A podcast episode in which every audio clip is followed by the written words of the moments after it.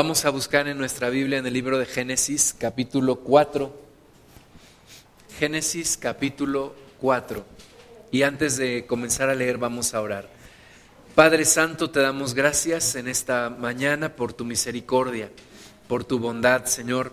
Y pedimos que tú nos guíes en tu palabra, que penetre hasta lo más profundo de nuestro corazón y que haga la obra para la cual tú la mandas. Señor Espíritu Santo, Guíanos, por favor, háblanos.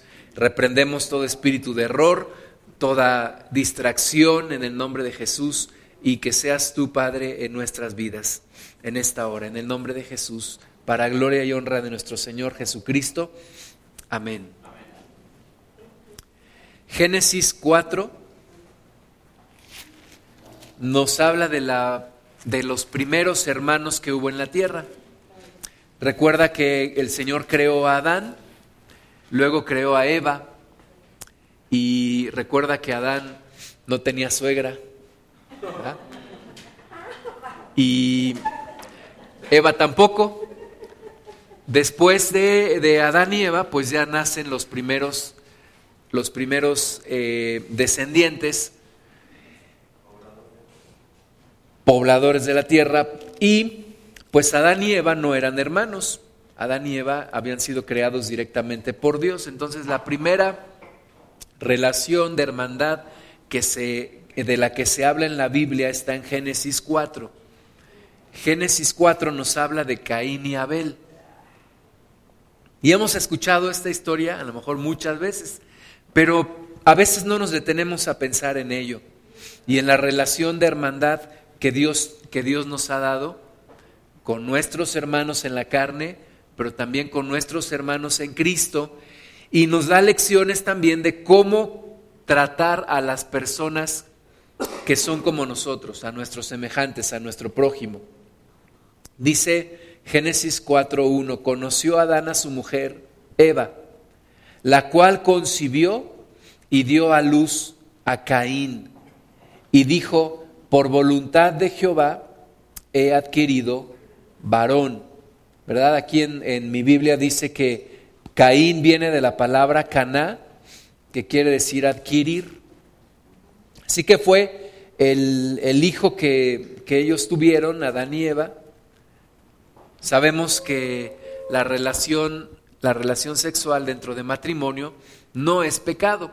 Algunos piensan que la relación sexual dentro de matrimonio es pecado. No lo es, porque Dios la creó Dios la, puso como, una, como un punto especial de intimidad entre hombre y mujer, dentro de matrimonio, repito, pero también para procrear, para, para la descendencia, ¿verdad? Para que la humanidad pueda seguir multiplicándose. Entonces dice que conoció Adán a su mujer, es decir, no quiere decir que la conoció, hola, ¿cómo estás, Eva? No, sino que tuvieron intimidad y de allí concibió y dio a luz a Caín. Entonces, ese es el propósito de Dios, que toda persona nazca de una manera deseada, que toda persona sea, sea procreada como el fruto del amor.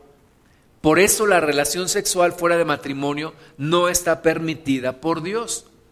La relación sexual no es solamente para placer es algo muy sagrado, es algo muy, muy hermoso que Dios da solo para los matrimonios. No es algo para divertirse. No es para que una persona tenga sexo con una y luego con otra y luego con otra y luego con otra y luego con otra y otra, etcétera, etcétera, etcétera.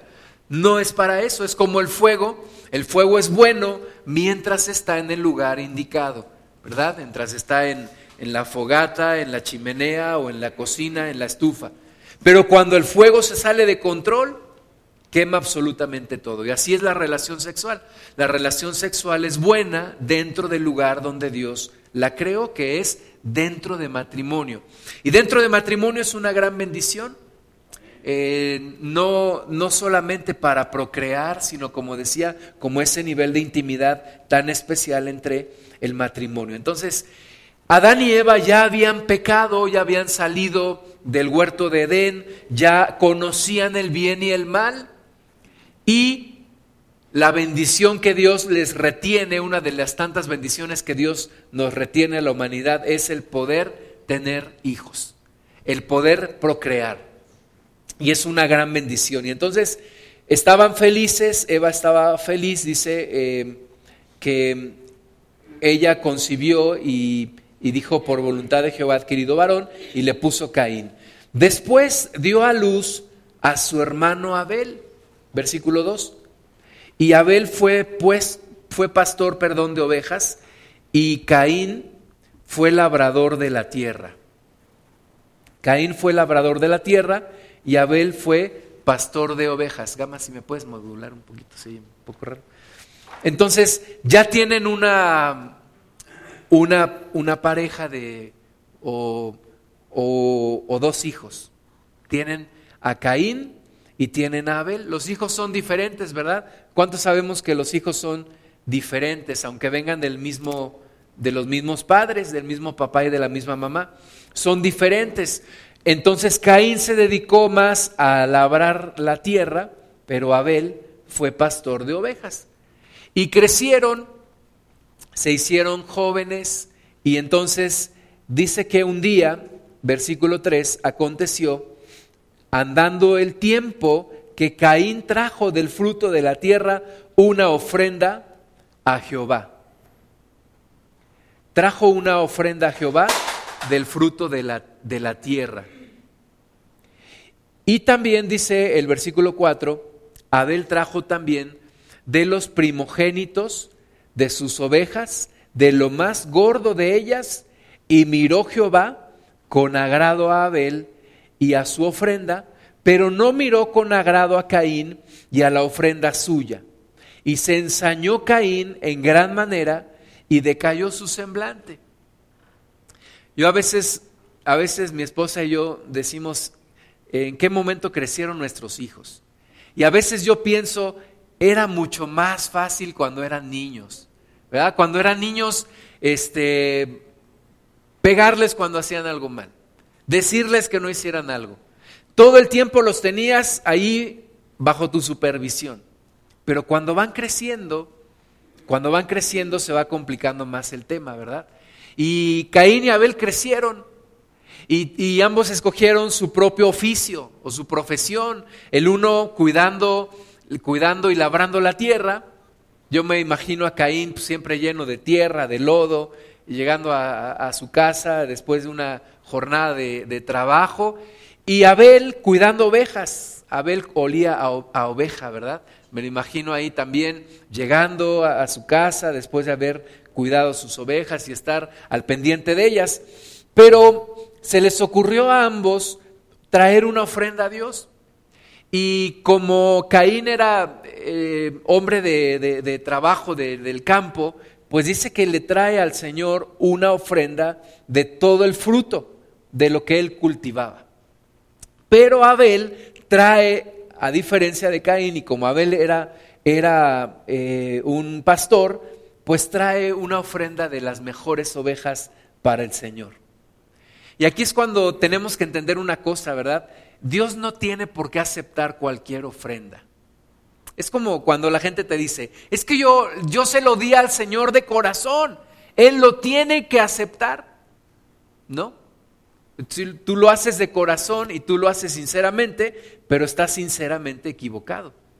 Dios no tiene por qué aceptar tu ofrenda cuando no es algo que a Él le queda. ¿Verdad? Es como si alguien hoy me trajera un, un pantalón este, talla 28. No lo puedo usar, no me entra.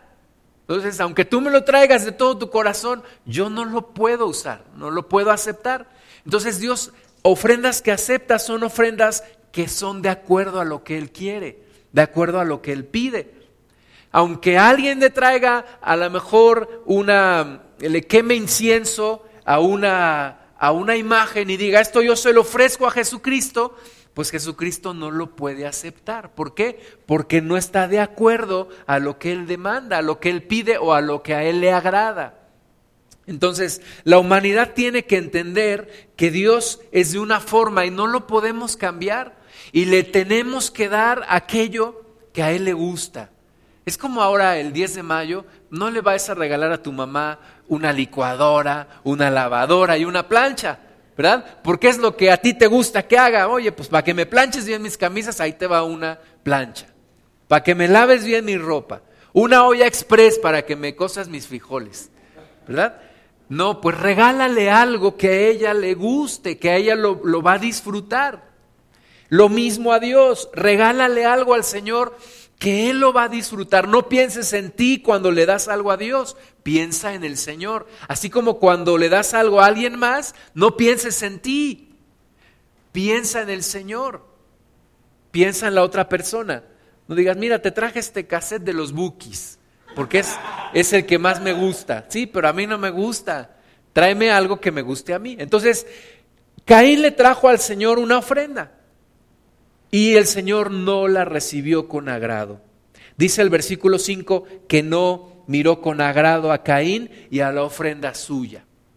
Ahora vamos a pensar un poquito, porque algunos dicen, pues qué mala onda de Dios, ¿no? Que no le recibe la ofrenda a Caín. Y Abel sí.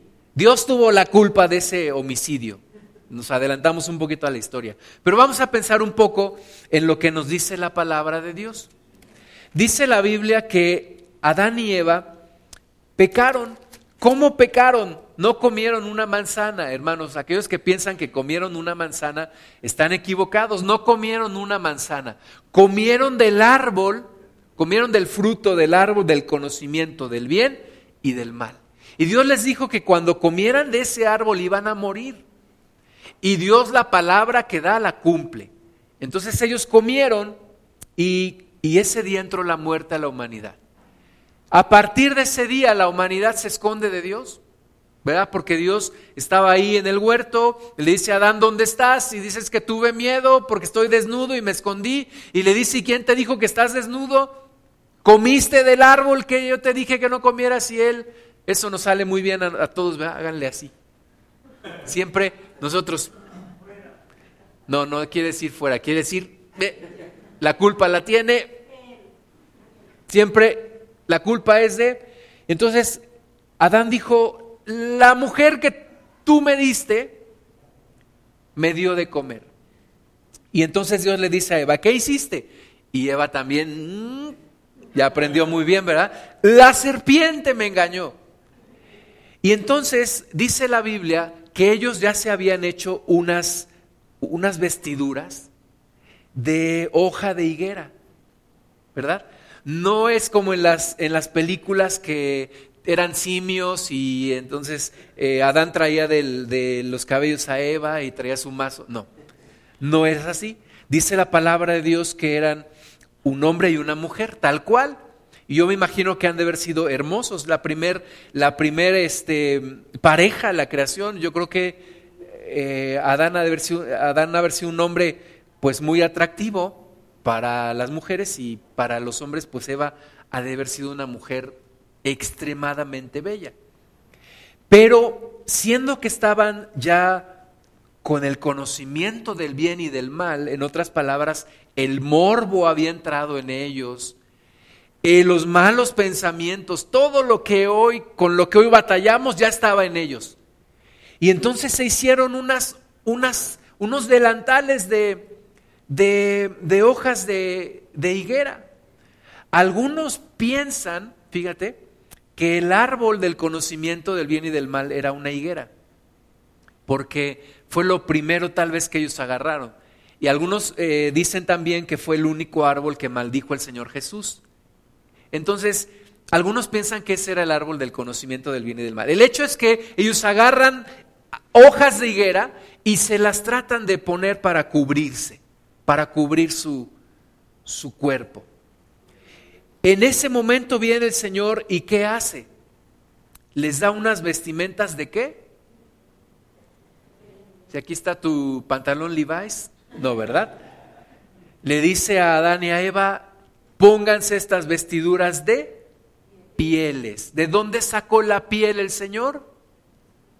No fue a León a comprar piel curtida, quiere decir que el Señor tuvo que qué? Matar algún animal, ¿verdad? Tuvo que matar. Y ahí nos habla la Biblia de que a partir de ese momento, hermanas y hermanos, para que podamos ser perdonados, tiene que haber derramamiento de sangre, de sangre inocente. Y en ese momento Dios está, ¿verdad? Ya después con Moisés se lo explica muy bien y todo, pero a partir de ese momento Dios está mostrando el tipo de ofrenda que Él recibe. El tipo de ofrenda que Él recibe es de animales, no cualquier animal, sacrificados, y la sangre derramada, porque es un símbolo de la sangre que Jesús derramaría. Pero Caín dice, pues a mí me nace llevarle unos melocotones, unas, unas manzanas, unas papayas y unas piñas al Señor.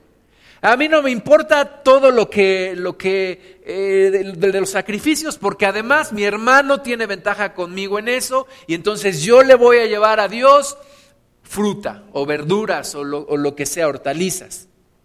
Y entonces Caín, pues hace a un lado lo que él ya sabía y el tipo de ofrenda que Dios recibe. Entonces, no es que Dios sea mala onda, es que Dios no puede recibir aquello que no es de acuerdo a su voluntad. Y Abel, además dice la palabra, versículo 4, no solamente trae la ofrenda al Señor de cualquier oveja, sino dice que escogió lo primogénito, lo más gordo lo mejor de las ovejas, lo mejor, ¿verdad?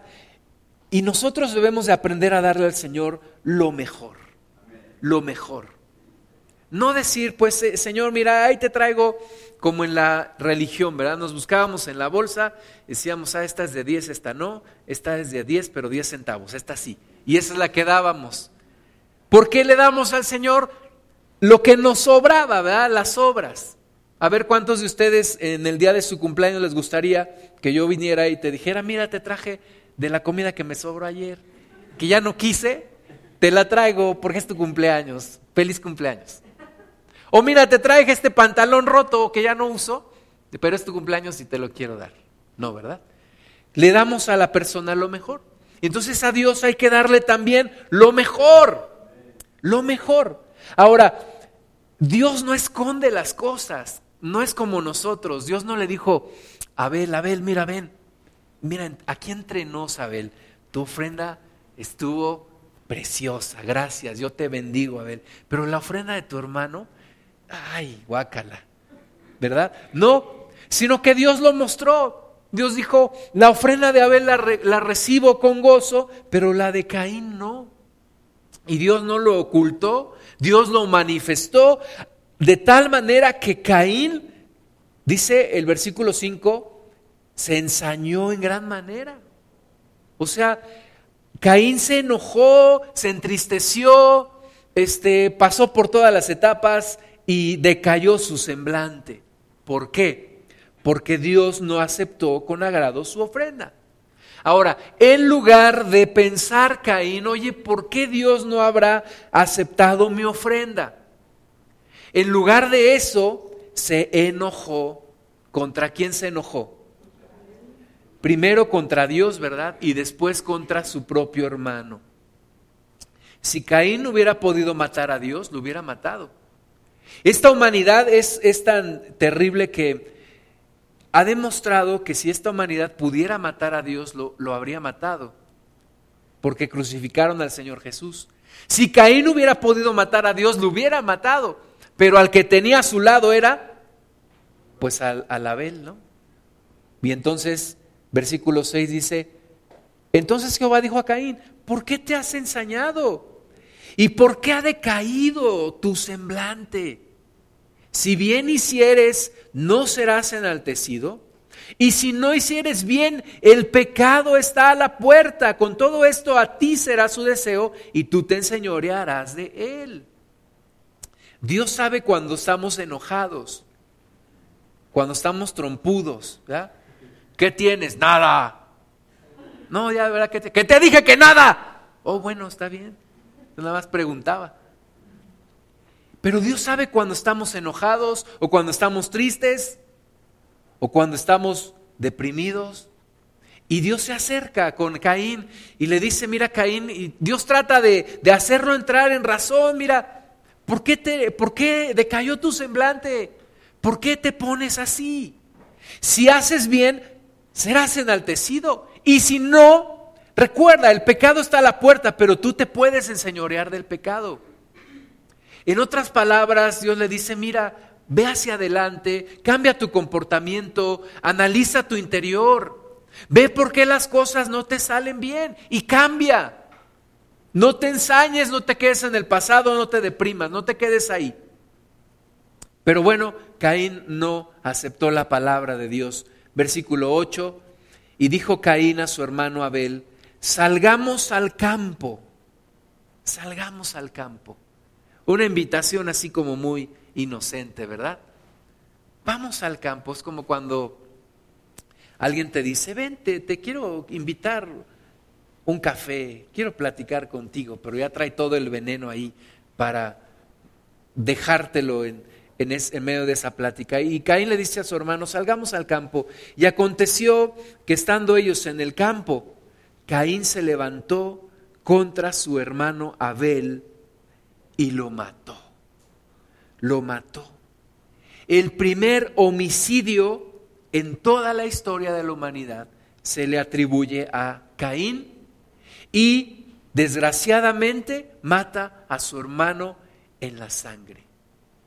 Allí tú puedes ver todo el potencial de odio y de maldad que puede haber en un ser humano. Porque ahorita podríamos decir y señalar, señalar a Caín, ¿verdad? Pero cuando hay un dedo señalando, no te das cuenta que hay tres señalándote a ti. Y nosotros podríamos decir, es que Caín. Oye, pero todo el potencial de odio que puede haber en mí que me puede llevar a mí porque soy parte de la misma raza humana caída, que me puede llevar tanto odio a matar a alguien. Ese es el, ese es el potencial que hay en ti y en mí. En ti y en mí hay un asesino en potencia, hay un mentiroso en potencia, en ti y en mí hay un defraudador en potencia, hay tantas cosas malas dentro de nosotros que pudieran, si nosotros las descuidamos, pudieran llegar a surgir. Y cualquiera de nosotros pudiera llegar a matar. Yo creo que tú y yo alguna vez, si hubiéramos tenido una pistola en la mano, habríamos matado a más de uno. Lo habríamos hecho. Entonces, tenemos que ser conscientes de esto que hay en nosotros. Caín se levantó contra su hermano Abel y lo mató. Versículo 9. Y Jehová dijo a Caín, ¿dónde está Abel tu hermano?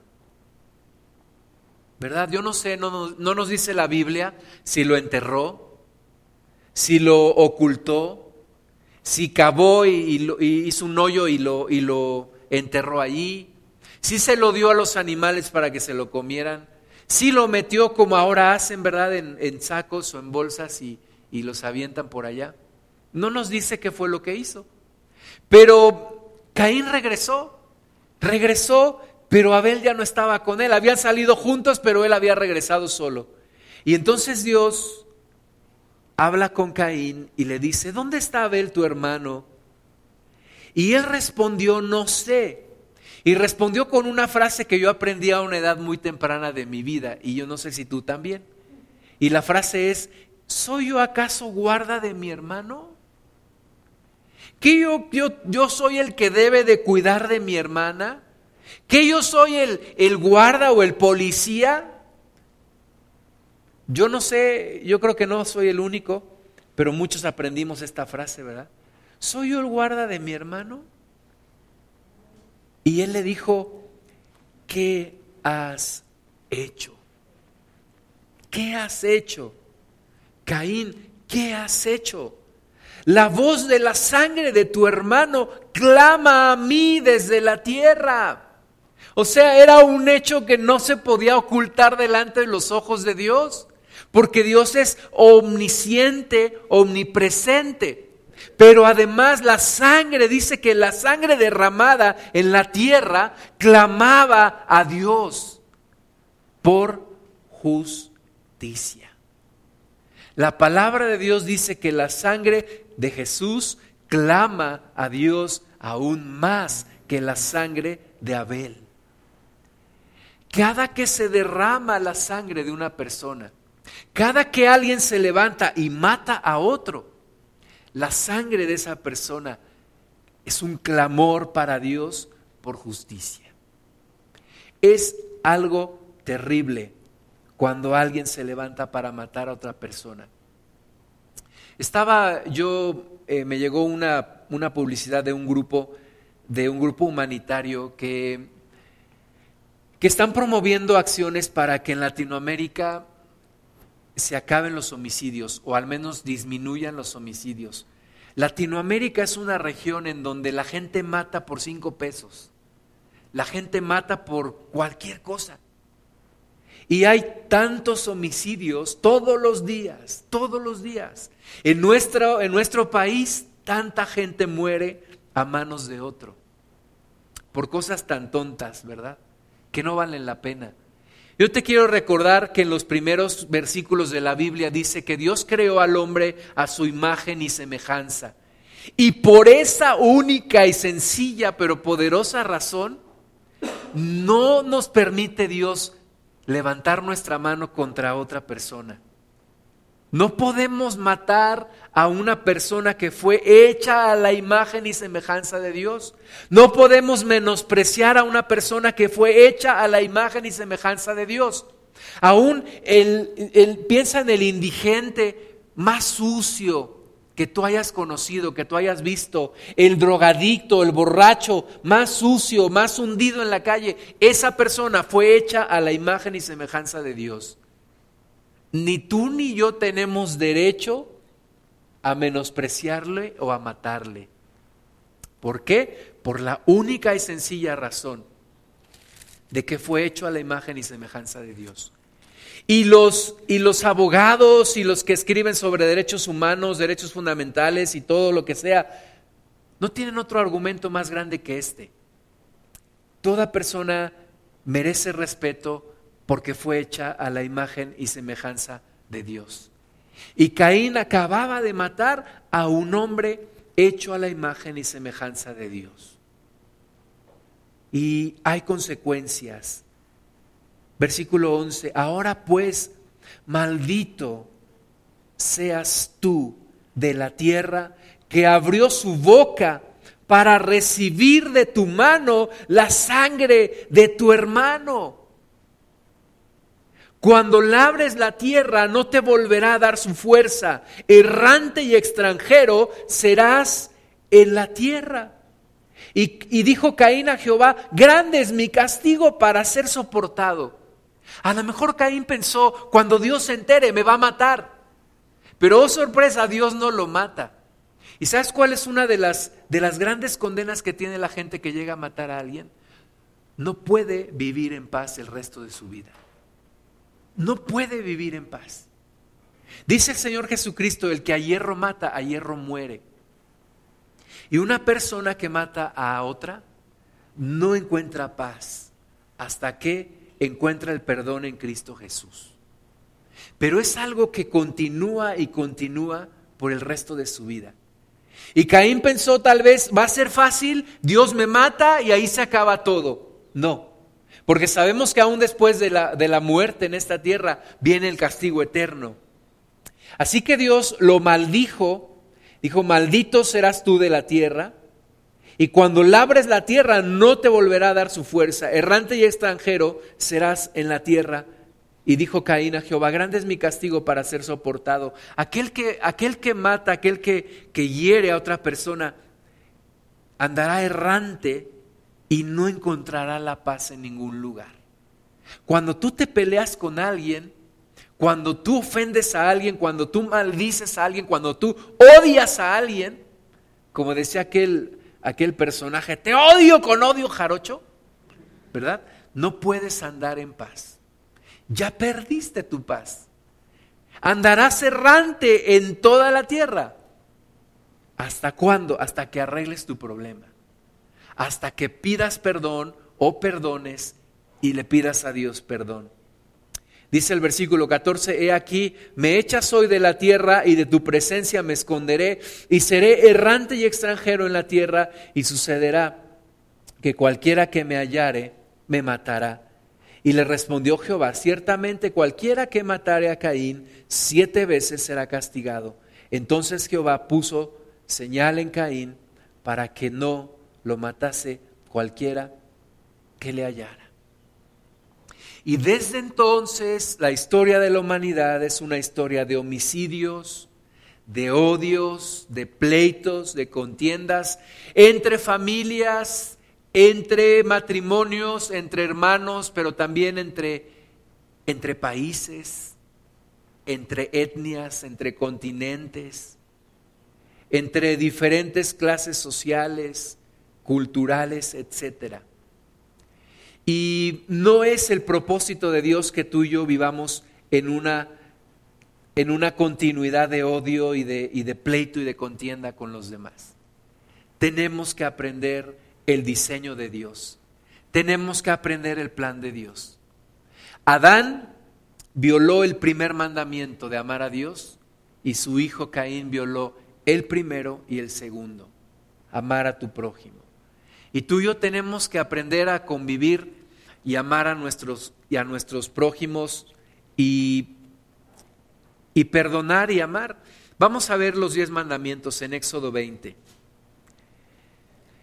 Éxodo 20, em, en el catecismo que nos enseñaron aquí en la religión, los diez mandamientos estaban, estaban tergiversados, o sea, nos quitaron el segundo mandamiento de no hacer imágenes y luego nos, nos partieron por ahí los mandamientos últimos, ahí total para a completar los diez. Pero primer mandamiento, Éxodo 23, no tendrás dioses ajenos delante de mí.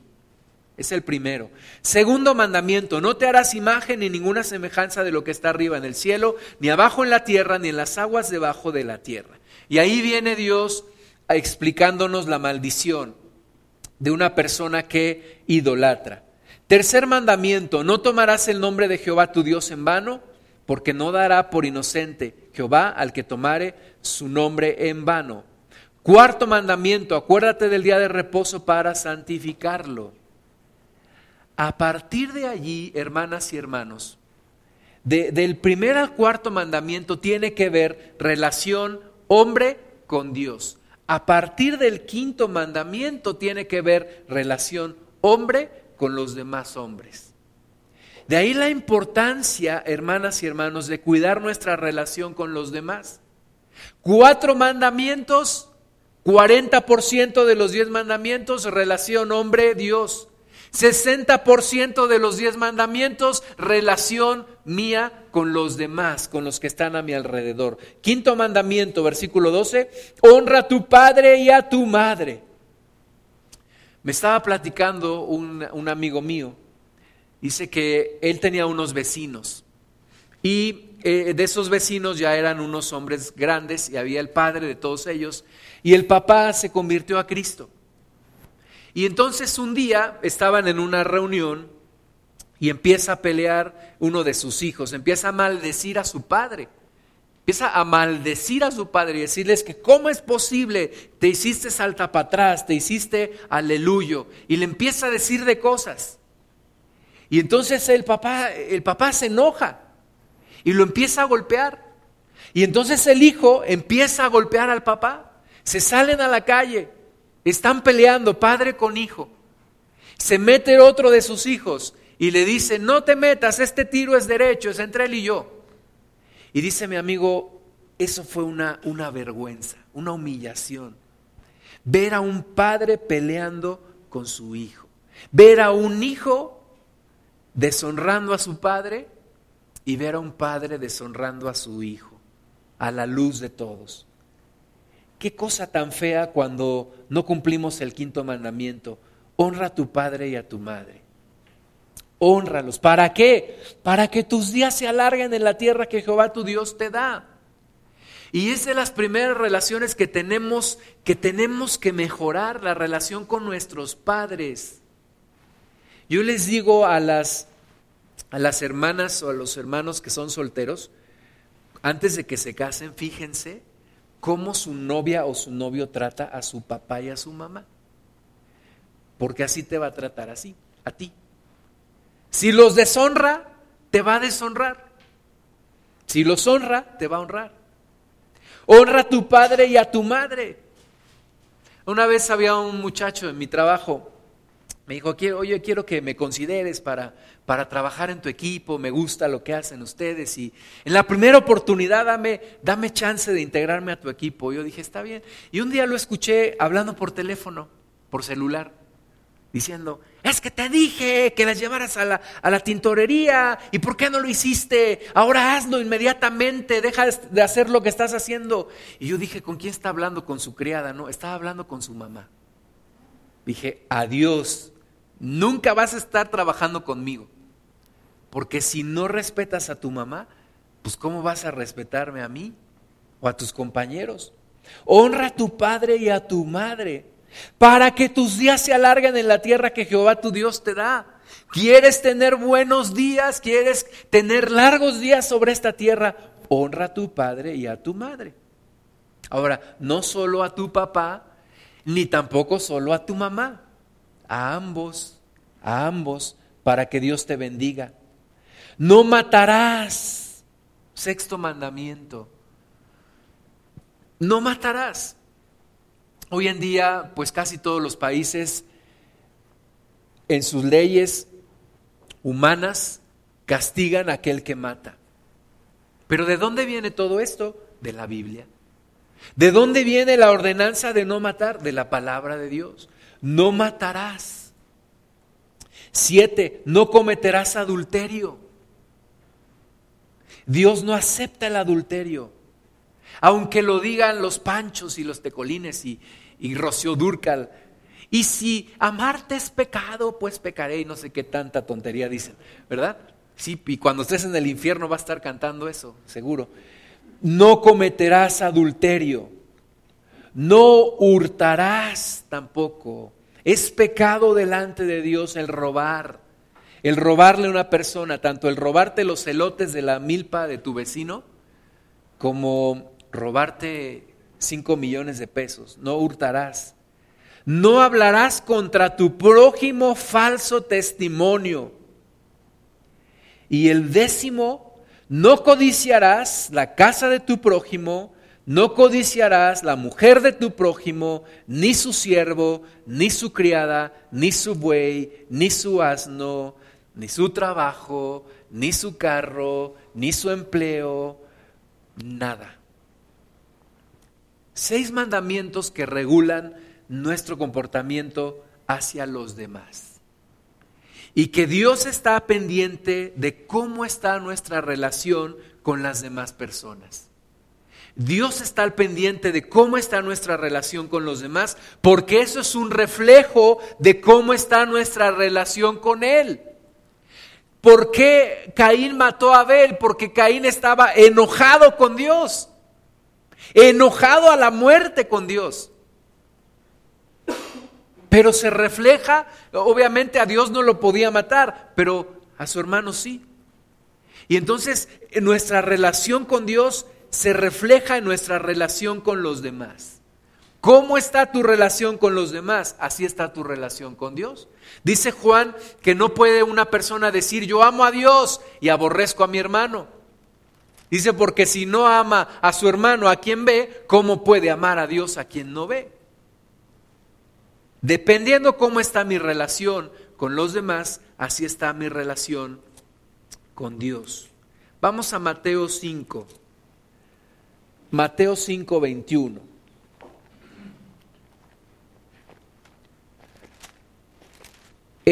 la ley tiene que ser cumplida. Y está comprobado que una persona por su propio esfuerzo no puede cumplir con la ley.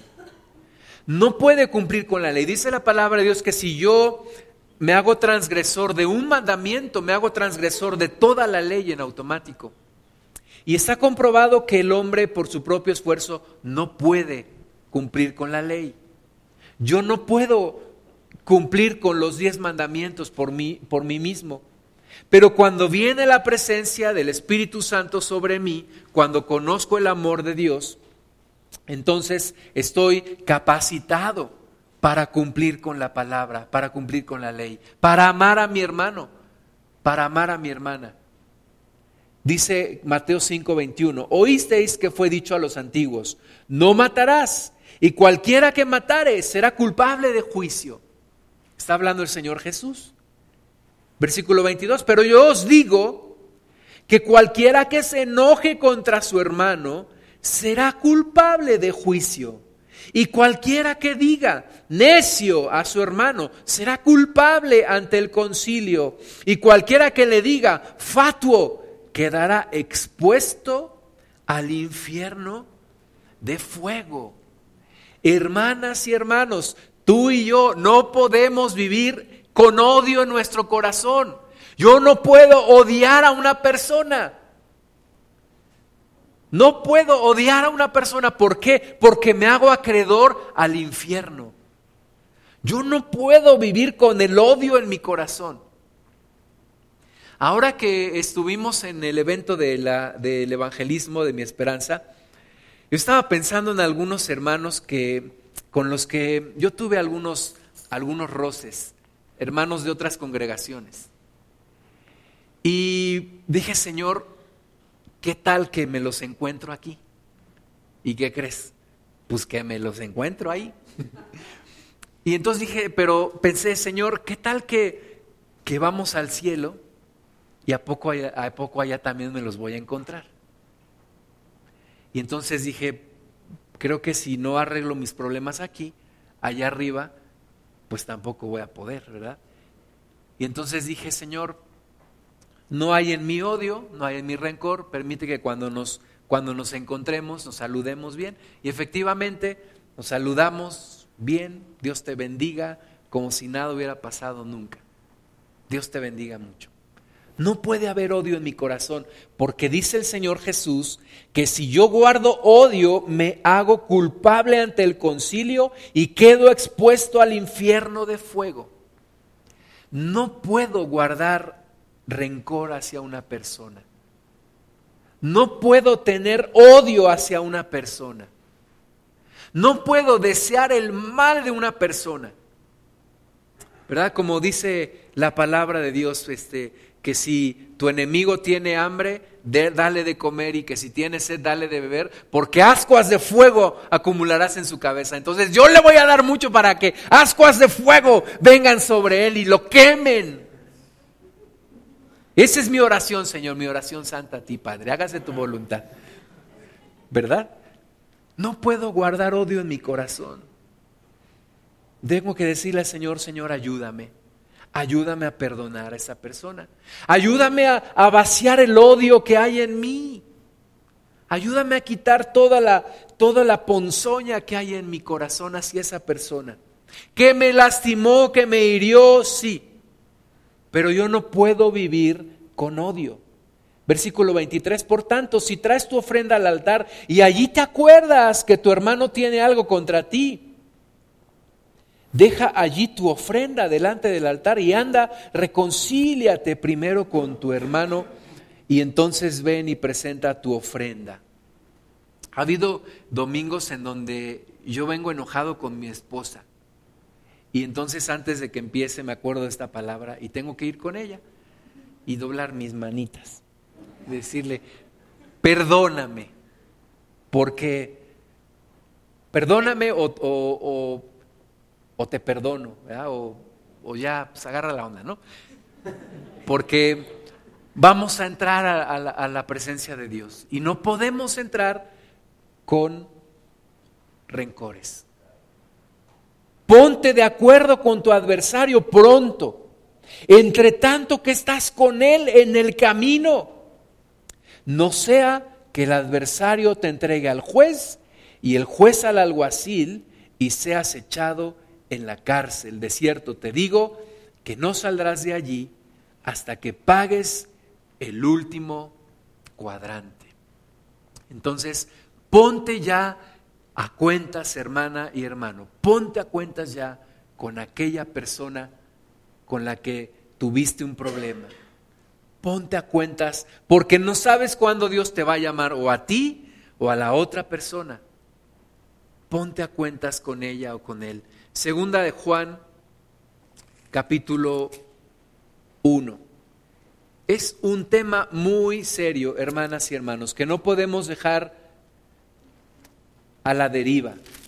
Lo tenemos que abordar. Si hay un conflicto, si hay un problema, tenemos que ponernos a cuentas.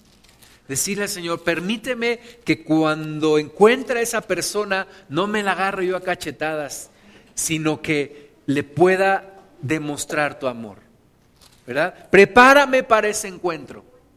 Dice la palabra de Dios que, que el Señor aún a los enemigos, a tus enemigos los hará estar en paz contigo. Le pasó a Jacob con su hermano. Su hermano lo quería matar. Cuando lo encuentra se abrazan y, y es todo un reencuentro ahí de bendición. Entonces, pídele al Señor que prepare el encuentro con aquella persona con la que tienes un problema. Segunda de Juan eh, solo tiene un capítulo, ¿no es cierto? Segunda de Juan, si es cierto. Uno, cuatro. Dice, mucho me regocijé porque he hallado algunos de, algunos de tus hijos andando en la verdad, conforme al mandamiento que recibimos del Padre. Ahora te ruego, Señora, no como escribiéndote un nuevo mandamiento, sino el que hemos tenido desde el principio, que nos amemos unos a otros. Y este es el este es el amor, perdón, que andemos según sus mandamientos. Este es el mandamiento, que andéis en amor, como vosotros habéis oído desde el principio. Ese es el mandamiento el, primer mandamiento tiene que ver con amor y el segundo mandamiento tiene que ver con amor. Ama a tu prójimo. Dice la palabra de Dios que no se ponga el sol bajo tu, eh, bajo tu enojo. Que arregles las cosas hoy. Hoy arregla el tema. Hoy arréglate con tu, con tu familia, con tu esposa, con tus hijos, con tus papás. Hoy arréglate con tus hermanos no se ponga el sol antes de que te arregles, no te vayas a dormir con ese, con ese sentimiento, con ese enojo. Arregla las cosas antes. Juan 17, eh, perdón, primera de Juan 3, 11. Primera de Juan 3, 11. Dice, porque este es el mensaje que habéis oído desde el principio, que nos amemos unos a otros, no como Caín, que era del maligno y mató a su hermano. Fíjate que el Señor Jesucristo dijo que el diablo es mentiroso y homicida desde el principio. Entonces, ¿de qué lado estás, hermana? ¿De qué lado estás, hermano? ¿Del lado del homicida o del lado del Salvador? Dice la palabra que no seamos como Caín, que era del maligno y mató a su hermano. ¿Y por qué causa le mató? Porque sus obras eran malas y las de su hermano justas. En mi pueblo le llaman envidia, ¿verdad? Y dice la gente, ay, te tengo una envidia. Pero de la buena, de la buena, no te espantes. No, dile, no hay envidia buena no me envidies, no hay envidia buena, toda la envidia es mala. Dice, porque sus obras eran malas y las de su hermano justas. Hermanos míos, no os extrañéis si el mundo os aborrece. Nosotros sabemos que hemos pasado de muerte a vida en que amamos a los hermanos. Fíjate, esa es la señal de que hemos pasado de muerte a vida. No en que traemos la Biblia bajo el brazo, no en que nos congregamos todos los domingos, que sí hay que hacerlo, pero esa no es la señal. ¿Cuál es la señal de que hemos pasado de muerte a vida? Que amamos a los hermanos. dices, pero mi esposo ni hermano es, entonces sí lo puedo odiar. No, tampoco. En el amor es en el que demostramos que hemos pasado de muerte a vida. El que no ama a su hermano permanece en muerte. Todo aquel que aborrece a su hermano es homicida. Qué fuertes palabras, ¿verdad? Todo aquel que aborrece a su hermano es homicida. Es como la señora que le dice a su esposo, ¿ya vas a cenar? Sí, ya. ¿Con cianuro o sin cianuro? Ay, perdón, este, no, ¿verdad? Porque odias a la persona que quisieras que se muriera. Por eso dice aquí que el que aborrece a su hermano es homicida. Y sabéis que ningún homicida tiene vida eterna permanente en él. Entonces, si yo quiero tener vida eterna, tengo que perdonar. Tengo que librarme de todo odio, de todo rencor, tengo que arreglar los problemas. Tengo que ponerme a cuentas con los demás. En esto hemos conocido el amor en que Él puso su vida por nosotros. También nosotros debemos poner nuestras vidas por los hermanos. Fíjate, de tal manera tenemos que amar que demos nuestra vida por los hermanos, que seamos capaces de dar nuestra vida por los hermanos. Versículo 16. En esto hemos conocido el amor, en que Él puso su vida por nosotros, también nosotros debemos poner nuestras vidas por los hermanos. Pero el que tiene bienes de este mundo y ve a su hermano tener necesidad y cierra contra él su corazón, ¿cómo mora el amor de Dios en él? Hijitos míos, no amemos de palabra ni de lengua, sino de hecho y en verdad. El amor es activo. El amor no es nada más decir, ay, te quiero mucho, cuánto te amo, Y, y, decirlo y decirlo y decirlo, y cada vez tus palabras se devalúan más que el peso, porque estás nada más diciendo de palabra, pero no demuestras el amor. Dice la Biblia aquí que amemos no de palabra ni de lengua, sino de hecho y en verdad. Romanos 13, versículo 8. Romanos 13, 8. El cumplimiento de la ley es el amor. Toda la ley se cumple cuando amamos. Romanos 13, 8. No debáis nada a nadie, sino el amaros unos a otros, porque el que ama al prójimo ha cumplido la ley, porque no adulterarás, no matarás, no hurtarás, no dirás falso testimonio, no codiciarás y cualquier otro mandamiento en esta sentencia se resume. Amarás a tu prójimo como a ti mismo. El amor no hace mal al prójimo, Así que el cumplimiento de la ley es el amor. Si yo amo, voy a cumplir automáticamente con toda la ley.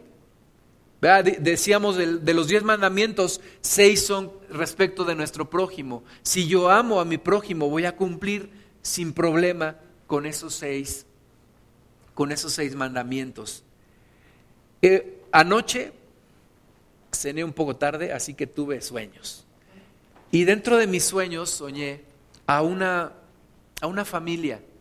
Cuando dicen mis papás que cuando yo tenía dos años, nos cambiamos de casa a una, a una casa que está allá en la Ciudad de México, donde había cuatro pequeños departamentos, cuatro cuartos, en donde había pues cuatro familias. Y en la familia que vivía en, el departamento o en el cuarto que estaba hasta atrás, hasta el fondo, vivía una familia, una familia muy conflictiva, una familia que, que, nos hizo, que nos hizo ver nuestra suerte. Me acuerdo que tenían unos perros, digo, era un, era un cuarto con un poquito de patio ahí, y tenían dos perros. Y había un perro que era muy bravo. Me acuerdo que de repente lo sacaban para que, para que nos espantaran a mis hermanas y a mí. A veces nos dejaban la basura en la puerta de nuestro, de nuestro cuarto y pasaban, dejaban su basura. A veces a mi mamá le, le rompían los mecates para que la ropa que había tendido se cayera al suelo y se ensuciara. En una ocasión mi mamá nos platica que le echaron pleito a la señora con una de sus hijas, pues querían ahí, ya, y entre las dos, pues golpearla. Bueno, fueron muchas cosas, ¿verdad? Que no quiero platicarles porque no quiero llorar. Son muchísimas cosas las que pasamos. Y un día me platica mi mamá que la señora, este, bueno, antes de decir eso, un día nos enteramos que se convirtieron a Cristo. Un día nos enteramos que uno de ellos es pastor, uno de los hijos. Y entonces así como Tomás, ¿verdad? Pues hasta no ver, no creer, porque esos eran tremendos, tremendos. Casi como la familia burrón, ¿no? Así. Bueno, no sé. Pero entonces un día nos enteramos que se convirtieron a Cristo, que son cristianos, pues qué padre. Y un día dice mi mamá que iba al mercado y de repente escucha, Alicia.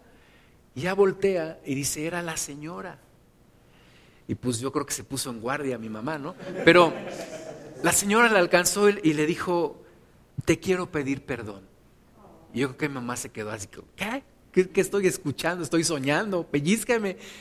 Dice, te quiero pedir perdón. Dice, porque, porque yo te hice mucho daño.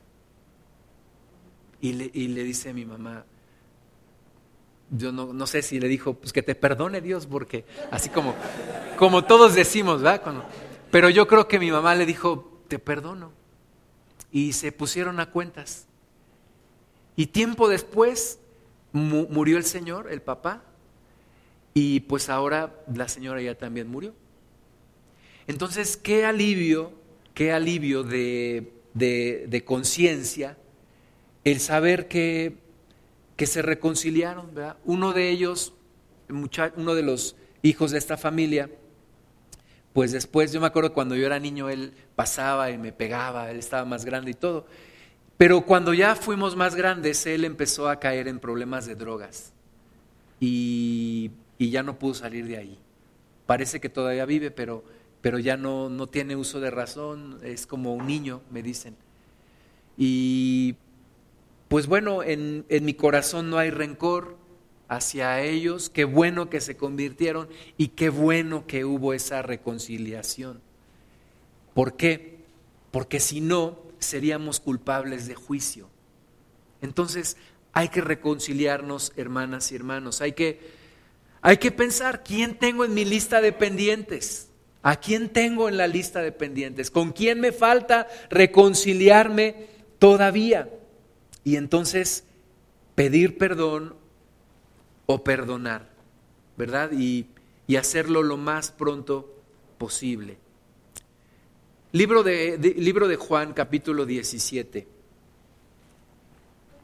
versículo 20.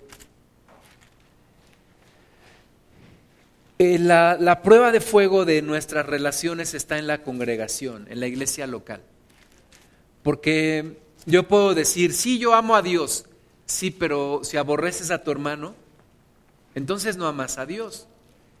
Y tenemos que aprender a amarnos, no a decir, bueno, de lejitos, ¿eh? porque no quiero tener problemas contigo.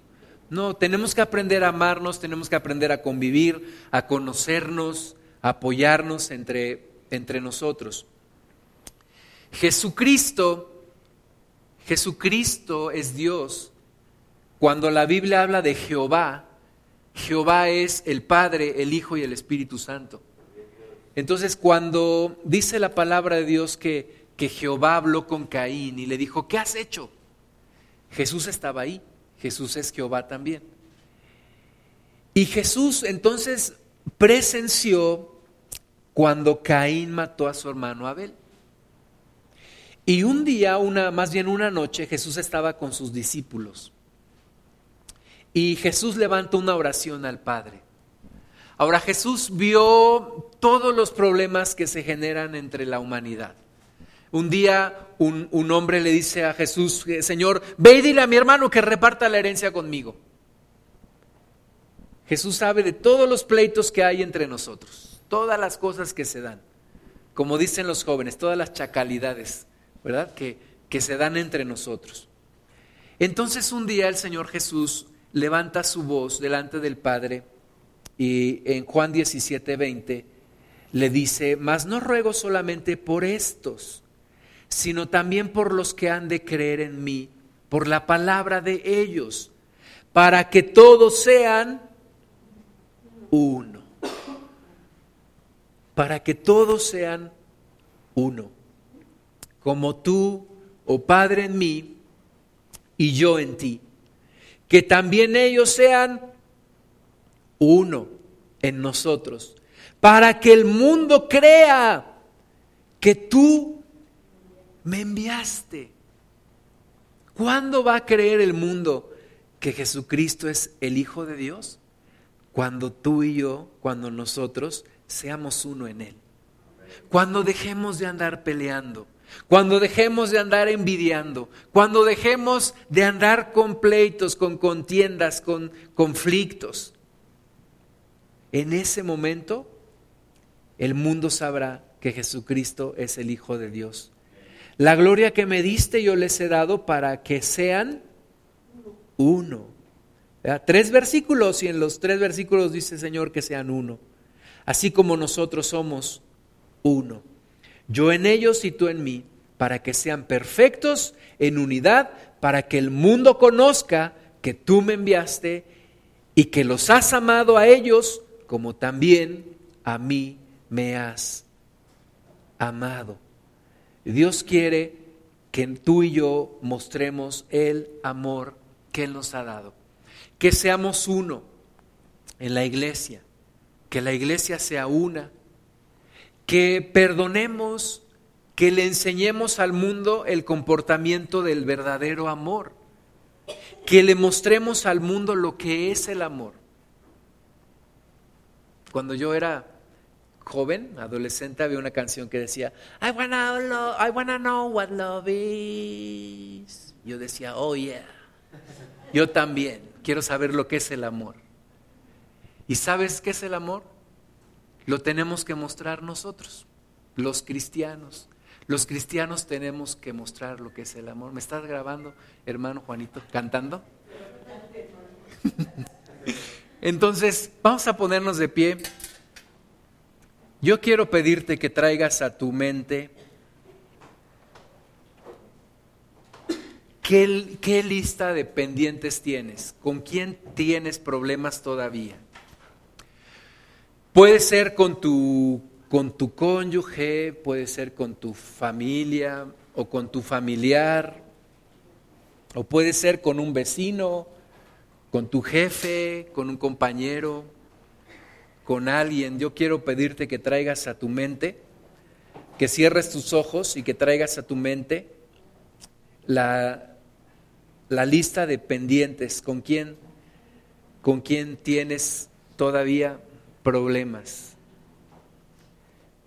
Señor amado, en tus manos estamos poniendo nuestras vidas, Padre, sabiendo que, que somos culpables de juicio y que estamos expuestos al infierno de fuego mientras no arreglemos nuestros problemas con los demás. Señor, Ayúdanos para perdonar y para pedir perdón. Ayúdanos, Señor, a no ser homicidas, porque tu palabra dice que aquel que aborrece a su hermano es homicida. Y Señor, nosotros no queremos ser culpables delante de ti. Tú diste tu vida por nosotros, tú moriste en la cruz por nosotros, derramaste tu sangre Ahora solamente nos queda a nosotros también perdonar y pedir perdón en algo que tú nos has enseñado, Señor Jesús, que es el amor. El amor.